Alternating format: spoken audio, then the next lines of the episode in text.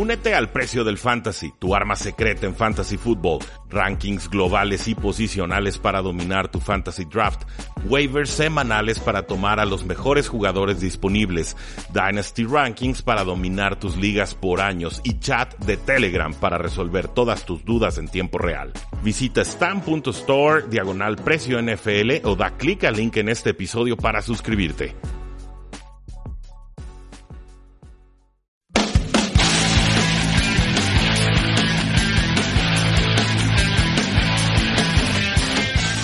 Saludos a todos y bienvenidos a un programa más de Tres y Fuera y hablemos de fútbol, donde la NFL no termina y nosotros tampoco. Mi nombre es Rudy Jacinto, me encuentran en Twitter como arroba paradoja NFL y es un gusto como siempre poder hablar con Jesús Sánchez sobre todo lo que aconteció en esta semana y sobre todo de las implicaciones de postemporada que va a tener. Eh, ¿Cómo estás, Chuy? ¿Cómo viviste esta semana?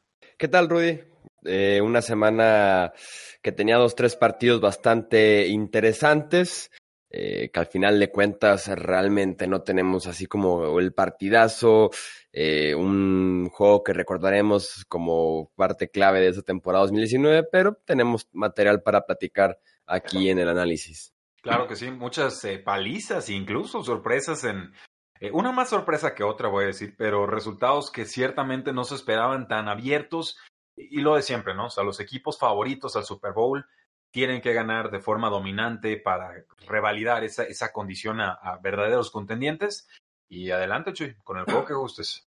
Así es, nos arrancamos con el Sunday Night Football, con la paliza que le dieron los San Francisco 49ers a los Green Bay Packers 37 a 8, un partido que supuestamente reunía a dos potencias de la conferencia nacional, pero realmente solo una se hizo presente en el Levi's Stadium la defensiva de San Francisco que no dejó en paz a Aaron Rodgers todo el partido muy parecido a ese encuentro entre Chargers y Packers en el que también un Bosa estaba dominando a los tackles de eh, Green Bay, se aprovecharon por completo la línea ofensiva, buenos blitzes, su secundaria eh, aguantando en la parte de atrás y eso le permitió a San Francisco eh, pues nada más cederle a Aaron Rodgers 81 yardas netas aéreas, eh, un 1 de 15 en terceras oportunidades y claro, establecer el ritmo, el estilo de partido que estaban buscando los 49ers que eh, vuelven a ganar de manera dominante, convincente y se mantienen como el primer sembrado en la conferencia nacional. Sí, este de lejos tiene que ser el, el peor juego de Aaron Rodgers estando sano. Yo no recuerdo un, un partido así. Por ahí había uno de, en el que perdieron como por 30 puntos contra Arizona en el 2015, pero creo que ahí incluso se vio mejor de lo que sucedió en este partido. Eh, curiosamente, el regreso de Devontae Adams parece haber, pues no sé si descompuesto, pero sí alterado un poco los planes ofensivos de Matt LeFleur. Ya no vemos tanta participación de Aaron Jones por aire y creo que eso eh, le resta versatilidad a esta ofensiva y no estaban para darse el lujo de, de dejar oportunidades en el campo. Esto fue una paliza en todas reglas y, revalida, insisto, lo de San Francisco para, para, el Super Bowl y nos deja muy preocupados en cuanto a lo de los Packers, porque sí, muy líderes de la NFC y lo, norte y lo que quieran, pero perder de esta manera contra uno de tus rivales directos, eh, aguas, ¿no? Quizás estaban inflados. Sí, así es. Sobre todo yo lo que veo inflado con Green Bay es el costado defensivo. Sus piezas individuales sin duda alguna superan lo que son colectivamente. La defensiva era una en septiembre y es una completamente diferente en octubre y lo que llevamos de noviembre y creo que en esa parte se cayeron por completo y con ofensivas como la de San Francisco, como la de Nueva Orleans, eh, la de Seattle tal vez, la de Minnesota por ocasiones. No sé cómo puedan dar pelea a estos Green Bay Packers en el costado defensivo en postemporada. Sí, yo, yo ahí solo agregaría esta defensiva de Packers eh, sobreviviendo con entregas de balón forzadas y ahora este, en este juego y en muchos anteriores siendo muy castigado con el play action. Se tragan el anzuelo completito y por ahí llegan los touchdowns de George Kittle y de Divo Samuel. New England venció 13 a 9 a Dallas, lo decía Tom Brady a mitad de semana, nuestra fortaleza está en la defensiva y en los equipos especiales. Y en los referees. En los referees, el pueblo dice que en los referees. Ya ves cómo es el pueblo en ocasiones. Eh, la defensiva que permite nada más nueve puntos contra una de las mejores ofensivas del NFL, mientras que los equipos especiales bloquean una patada y dejan a la ofensiva en posición ideal para perdón, para conseguir el único touchdown eh, del partido. Así que Tom Brady, en efecto, estaba en lo correcto. eh, esta defensiva secundaria que eh, se movió de manera excelente contra este ataque aéreo de los Cowboys, que es de los mejores de la NFL, pero a Mari Cooper entre lesionado y entre que se le paró enfrente Stephon Gilmore se fue cero recepciones, cero yardas, cero touchdowns, además de que no ayudaba prácticamente nada eh, las condiciones del clima y también por eso Dak Prescott estuvo batallando eh, prácticamente todo el partido en Gillette Stadium. Y en efecto, la fórmula de los Patriots sigue funcionando. Tom Brady, mm, creo que menos frustrado con la ofensiva que lo que vimos en Filadelfia la semana anterior. Eh, ayuda muchísimo tener Isaiah Wynn como tackle izquierdo. Se notó la diferencia desde el primer hasta el último snap, pero ahora estaba muy limitado con armas alrededor, sin Philip Dorset, sin Mohamed Sanu. Hizo lo suficiente para ganar este partido, que fue un touchdown con Inkil Harry. Sí, este, este juego a mí me marca muy claramente la diferencia de cocheo que hay entre los dos equipos. No fue la lluvia, no fueron los referees bien o mal marcados. Ya salió la NFL a decir que no eran eh, tropiezos los dos, las dos jugadas que marcaron. Muchas gracias, muy a tiempo. Pero indistintamente eh, no arriesgan, no arriesgan, Chuy. están a domicilio contra uno de los grandes favoritos para el Super Bowl. Sabiendo, Garrett, que si gana este partido probablemente lo renuevan de aquí hasta el fin de, la, de los tiempos y, no arriesgan, ¿no? Son un cuarta y siete y se conforman con una patadita. Y antes también cuando se acercaban a zona roja en un juego tan complicado, se conformaban con los tres puntos. Y yo lo decía desde el medio tiempo en, Twitter, no le vas a ganar a los Patriots de Nueva Inglaterra de tres en tres. Muérete de algo. Y creo que aquí, en equipos especiales y en la toma de decisiones puntuales, claramente eh, Jason Garrett está completamente fuera de su liga. Sí, así es. Sobre todo los equipos especiales lo traían mareadísimo durante los kickoffs. Eh, Nueva Inglaterra alineándose en despejes sin regresador, yendo a bloquear y demás. Lo traían mareadísimo. Eh, sobre los castigos de tripping, sobre todo el último, eh, yo estoy de acuerdo con la NFL, creo que no era un castigo de tripping, simplemente se estaba realineando, se estaba reacomodando Travis Frederick eh, y pues tiene que levantar la pierna, no puede moverse sin levantar el, sin despegar el pie del campo. Sí, así, así de sencillo, En serio, nada que agregar más que Jerry Jones parece haber despertado, ¿eh? Primera vez que oigo que critica abiertamente a Jason Garrett y creo que ahora sí, ahora sí podríamos estar pensando en Jason Garrett como uno de los despedidos en esta offseason. Los Saints sobrevivieron 34-31 ante los Panthers y se fueron conmigo en el Survivor con los Saints, como les dije en la previa. Les mm. mando un abrazo, espero que estemos todos bien del corazón. Eh, falla un gol de campo Carolina de 28 yardas con dos minutos por jugar y le da a Drew Brees la oportunidad de avanzar casi sin ningún problema. Tuvieron nada más una tercera oportunidad y largo, pero se apoyó de Alvin Kamara, se apoyó de Michael Thomas y se pusieron en posición para convertir un gol de campo de 33 yardas y quedarse eh, con el triunfo. Eh, Kyle Allen dando pelea, remontando un déficit de 14-0 que tomaron muy rápido en el partido y eh, aprovechando bien esa secundaria sin Marshall Larimore que cambia por completo. DJ Moore tiene más de 100 yardas otra vez por aire. Y Carolina que rebota después de un par de semanas complicadas para dar un muy buen partido contra estos Saints que con todo y que estén jugando en casa están quedando eh, ligeramente a deber o con derrotas o con triunfos muy apretados recientemente. Sí, Chuy, las ventajas que llegó a tener Santos en este partido, 14 a 0, 17 a 6 y 31 a 18. Y aún así se emparejan las Panteras, un juego auténticamente cardíaco del cual tendrá que salir despedido el pateador de Panteras Sly. Eh, no, no hay mucho que hacer ahí, definitivamente les termina costando este partido. Y también ojo, eh, porque el dueño David Tepper, el nuevo dueño de los, de los Panthers, ya dijo que él no se va a conformar con mediocridad con este equipo y en estos momentos Panthers compite y lo que ustedes quieran y manden, pero no es un puntero NFL. Entonces, yo creo que tanto Cal Allen como Ron Rivera y todo su, equipo de cocheo, con todo y la lesión de Cam Newton, están en la cuerda floja. Los Browns vencieron 41 a 24 los Dolphins en la que es tal vez la mejor actuación ofensiva de los Browns en todo eh, el 2019, lo que esperábamos de ellos a la ofensiva. Mayfield tiene 327 yardas y 3 touchdowns. Tiene una intercepción por ahí que rebota de las manos de Odell Beckham Jr. en un pase que queda atrasado. Eh, Jarvis Landry dijo entre semana que eh, estaba todavía dolido con los Dolphins después de que lo cambiaran a un equipo de Cleveland que venía de una temporada de 0-16 y que literalmente lo mandaron a morirse allá.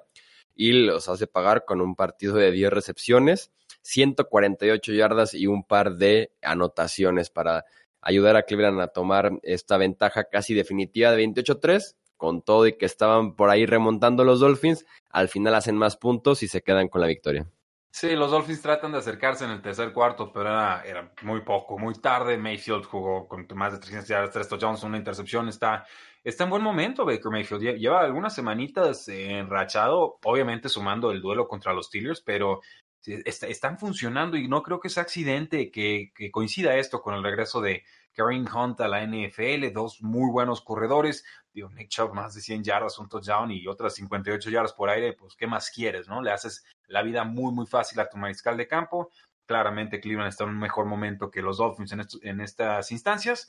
Y pues solo destaco como último punto a Devontae Parker. Se van lastimando todos los receptores de los Dolphins, pero Parker ahí está con un breakthrough muy tarde en su carrera, pero con casi 100 yardas y liderando a los Miami Dolphins. Entonces, no todo es descartable en este equipo. También tenemos el resultado de los Buffalo Bills. Vencieron 23 a los Denver eh, Broncos. La defensiva permite nada más 134 yardas, sin touchdowns en este eh, partido para Buffalo.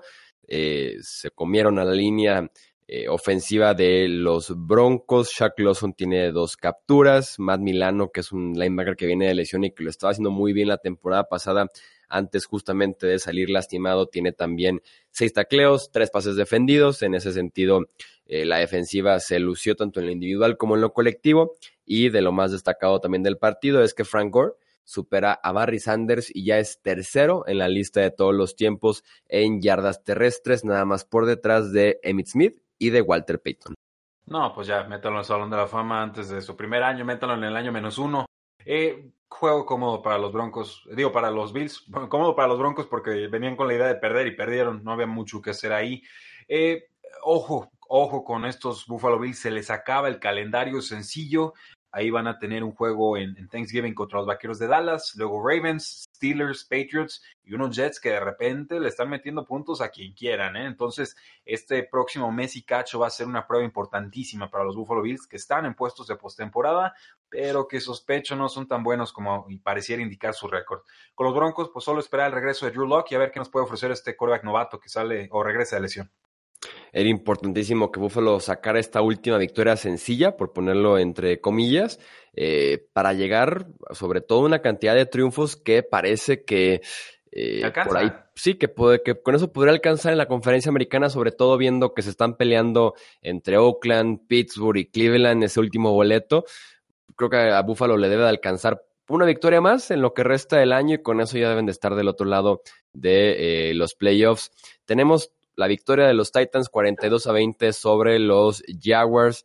Eh, Derrick Henry, que sigue siendo una máquina de touchdowns y de yardas cuando se enfrenta a los eh, Jacksonville Jaguars, son super clientes de ellos. Y si le sumas que se está enfrentando a ellos ya en noviembre, eh, diagonal diciembre, que son los meses buenos para Derrick Henry, pues tienes todavía más producción por parte del corredor de los Titans, que tuvo un touchdown de 74 eh, yardas. Hablando justamente de touchdowns, Ryan Tannehill tiene cuatro anotaciones y esta ofensiva de los Titans, de verdad que es una completamente diferente cuando está Marcus Mariota en los controles y cuando está también eh, Ryan Tannehill, que es, ha sido el caso en las últimas semanas. Y los Titans aprovechan una racha que hacen touchdown de 74 yardas. En el kickoff recuperan un fumble y dos jugadas después touchdown. Por ahí se despega en el tercer cuarto del partido y termina siendo paliza. Tres apuntes aquí. Primero, Leonard Fournette nos prometieron que le iban a dar mucho volumen de trabajo y ahí estuvo. No creo que sea una receta ganadora darle 35 toques de balón a Leonard Fournette por aire y por tierra, pero si lo tienen en Fantasy Football, pues disfrútenlo. El segundo apunte, ¿qué hubiera pasado con los Titans si hubieran iniciado con Brian Tannehill antes como titular? Obviamente ellos tenían que estarlo viendo entrenar. Nosotros como analistas decíamos, pues aguanten a Mariota porque quién sabe qué nos dé Tannehill, ¿no? Ya es cartucho quemado o así pareciera pero no, o sea, está lanzando dos pases de touchdown por partido, en serio, está, está encendidísimo y se la creen y contagia a los compañeros. Ya reactivó o, activó por primera vez a AJ Brown, que está, hecho, está llamado a ser un jugadorazo, me encanta, es como Des Bryant, pero con más velocidad. Y, y este tema de, Nick Foles, en serio, tenemos que ver más de Nick Foles para entender que ese contrato estaba sobrevalorado y que Garner Minshew era la mejor opción. Yo lo tengo claro desde que nombraron a Nick Foles titular, pero no sé qué opinas tú, Chuy. Eh, yo estaba de acuerdo con el hecho de que Foles, cuando regresara, fue al titular él. Ok, bueno, está bien. Digo, porque le pagaron mucho dinero, a mí nunca No, porque ve cómo se lesionó Nick Foles, se lesionó lanzando un pase de 60 yardas de touchdown. Era injusto quitarle el puesto contra Minshew, que estaba jugando muy bien en el primer mes que inició, pero se estaba cayendo en las últimas tres semanas que llevaba jugando. Yo creo que en la NFL no se debería hablar de justicia, sino simplemente de rendimientos y creo que... Por eso, y Minshew rendimiento no dio el rendimiento en tres semanas. Completamente en desacuerdo. Creo que está sobrevalorando el último partido malo que tuvo en Londres y, dándole mucho peso a una carrera de Nick Foles que sinceramente, dio más allá del año del Super Bowl eh, y una con las Águilas de Filadelfia ya en la, en la edad de piedra, eh, no ha terminado ni siquiera sano las temporadas. O sea, yo lo, veo en el campo. Ojo, que yo no he mencionado la carrera de Nick Foles, ¿eh? Yo ah, dije cómo se lesionó Nick Foles, que fue lo último que vimos de él. No mencioné nunca la carrera de Nick Foles. Bueno, está bien. Digo, a, lo que voy es, ok, nos quedamos con la idea de, ah, se vio muy bien medio tiempo con, en, esta temporada. Y lo dije muchas veces, no contigo, sino en general. Si Garner Minshew hubiera sido una primera ronda, lo hubieran dejado de titular. O sea, no sé, me, me, sabe mal y, sale Doug Marrone a decir, no, no estoy pensando en un cambio mariscal de campo. Y, en lo que a mí respecta, pues que ni lo piense, así se van parejitos juntos Nick Foles y él, porque no, no, no me gusta, pues, o sea, Creo que había que darle confianza al, novato. Creo que Nick Foles entiende perfectamente lo que es ser un titular y perder el puesto, lo que es ser un suplente y quitarle el puesto a alguien. Y creo que se metieron en camisa donde se van los Jacksonville Jaguars y que de esta no se van a salir, sobre todo con los Titans que van en ascenso.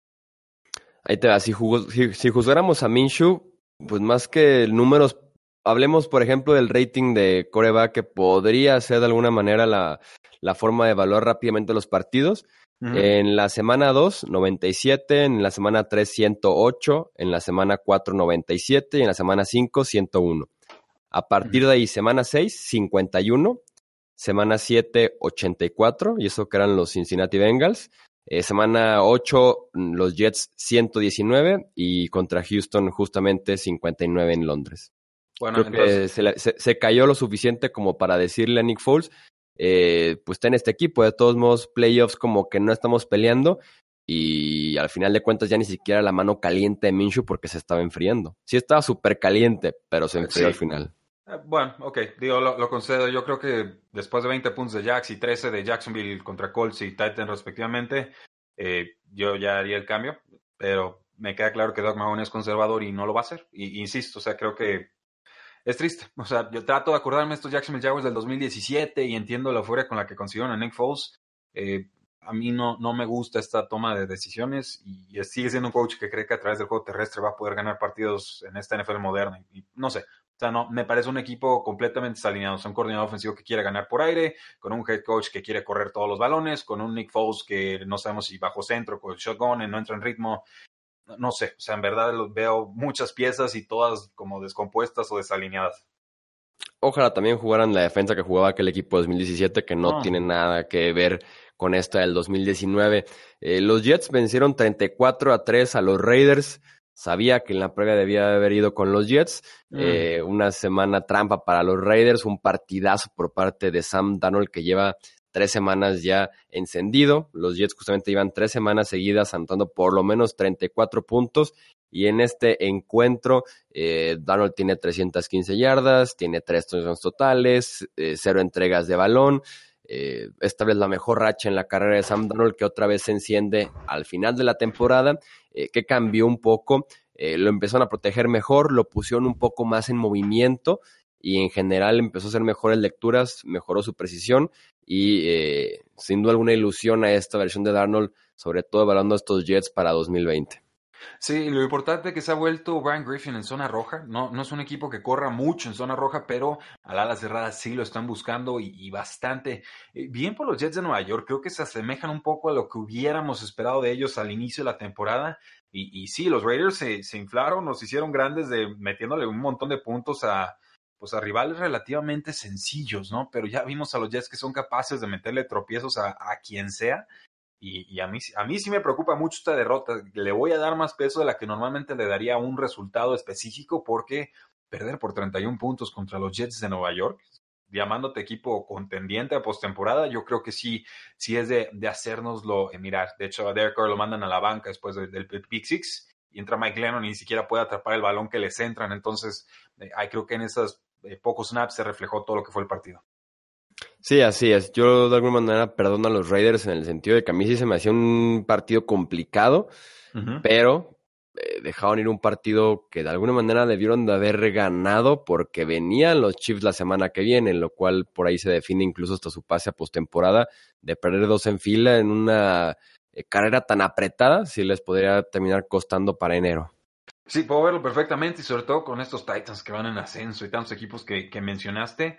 Digo, no sé si los Raiders vayan adelante o atrasados según su plan de reconstrucción o qué opinión te merezca eso, Chuy. Yo creo que van más, van un poquito mejor de lo que hubiera pensado, pero aquí sí metieron reversa como de tres kilómetros.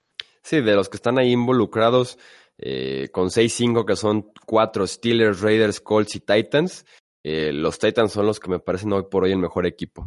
Sí, coincido, coincido completamente. Con el del mejor ritmo, pues. Eh, los Seahawks vencieron 17-9 a los Eagles. Eh, no fue el mejor día para Russell Wilson, sobre todo porque estaba haciendo un viento muy, pero muy fuerte que estaba complicando cualquier tipo eh, de envío por el aire. Mucho menos fue un buen día para Carson Wentz, que sigue con una racha para el olvido. Apenas tenemos un cuarto de partido y Wentz ya tenía un fumble, una intercepción y un touchdown sencillo a un corredor que simplemente eh, voló. Fue Rashad Penny quien selló el triunfo para los Seattle Seahawks. Tuvo 14 acarreos, 129 yardas, un touchdown de 58 yardas y se combina con dos fumbles de Chris Carson, así que se pone interesante el backfield en Seattle.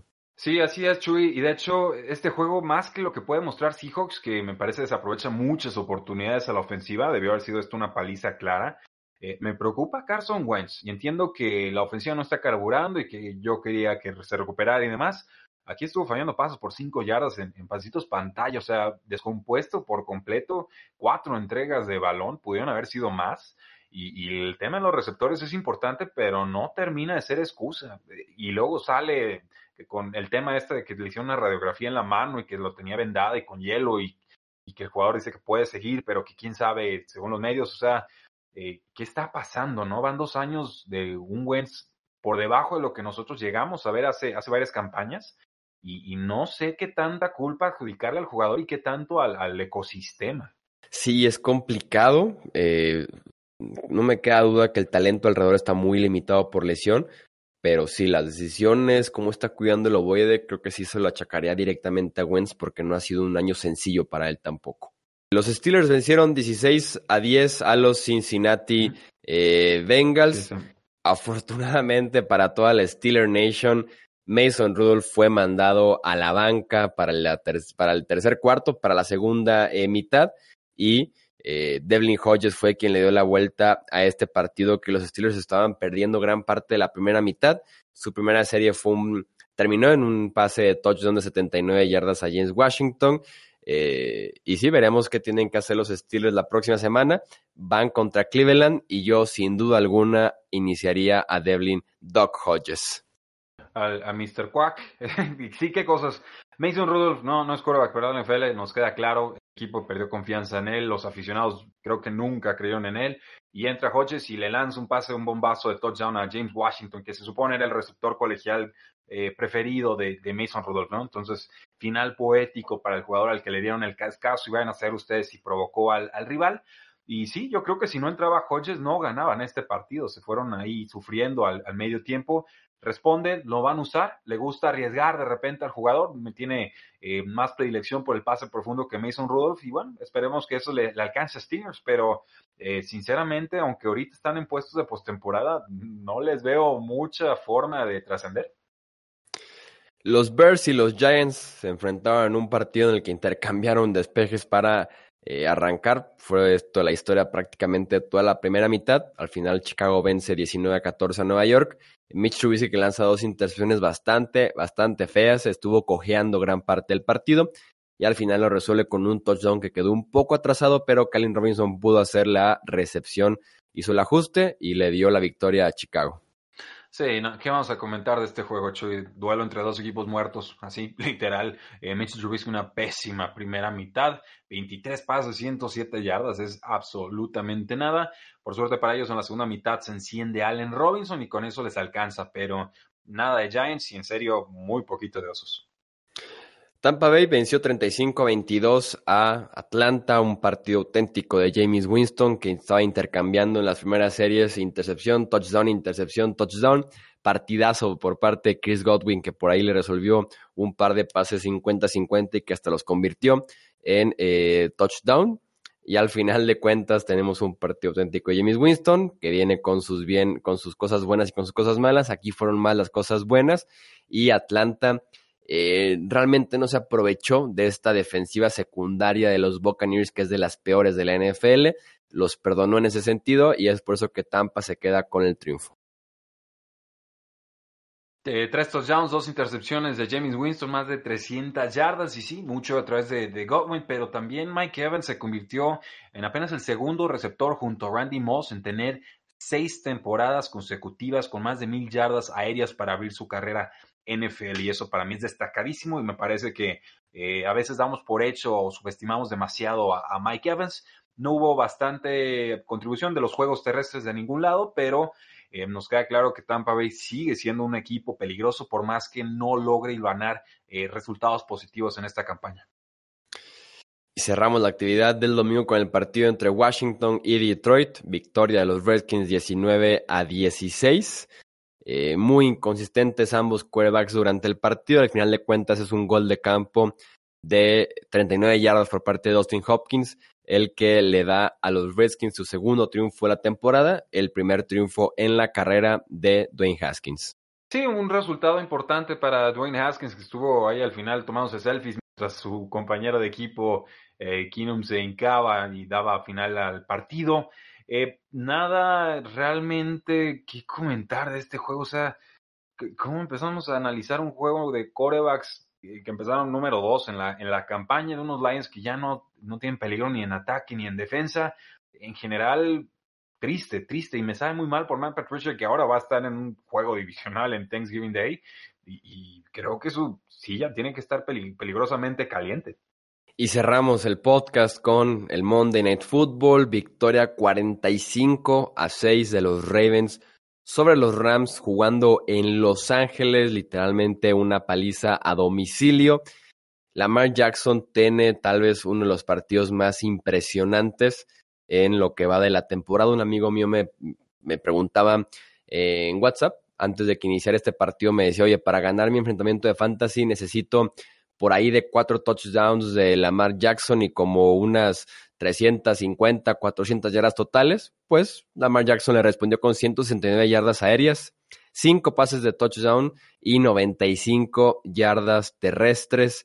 Eh, acabaron con la defensiva de los Rams por tierra, por aire, una defensiva que venía de menos a más recientemente, pero que le anotan touchdown en seis series ofensivas consecutivas para iniciar el partido y eh, es la primera vez que un equipo hace esto desde que los Saints lo hicieron en 2008. Fue realmente una actuación en la que Lamar Jackson se confirma como MVP y los Ravens se confirman como el mejor equipo de la conferencia americana y tal vez de la NFL.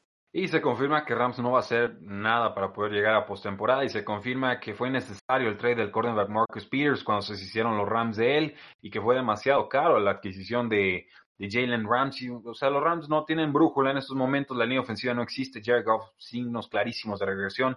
No hay plan B con Sean McVay y cuando te topas con un equipo tan completo en estos momentos como los Ravens, 45 a 6 hasta me parece corto para lo que eh, yo estaba siguiendo en Twitter, porque en realidad no alcancé a ver a tiempo este partido. Eso es todo entonces por este episodio del repaso de la semana 2 de la temporada 2019 de la NFL, Rudy. Así es, Chuy. Muchísimas gracias a todos por habernos escuchado. No olviden seguirnos en Facebook, en Twitter, en Instagram, en los canales de YouTube y, por supuesto, dejarnos buenas reseñas en el podcast, porque la NFL no termina y nosotros tampoco. Tres y fuera.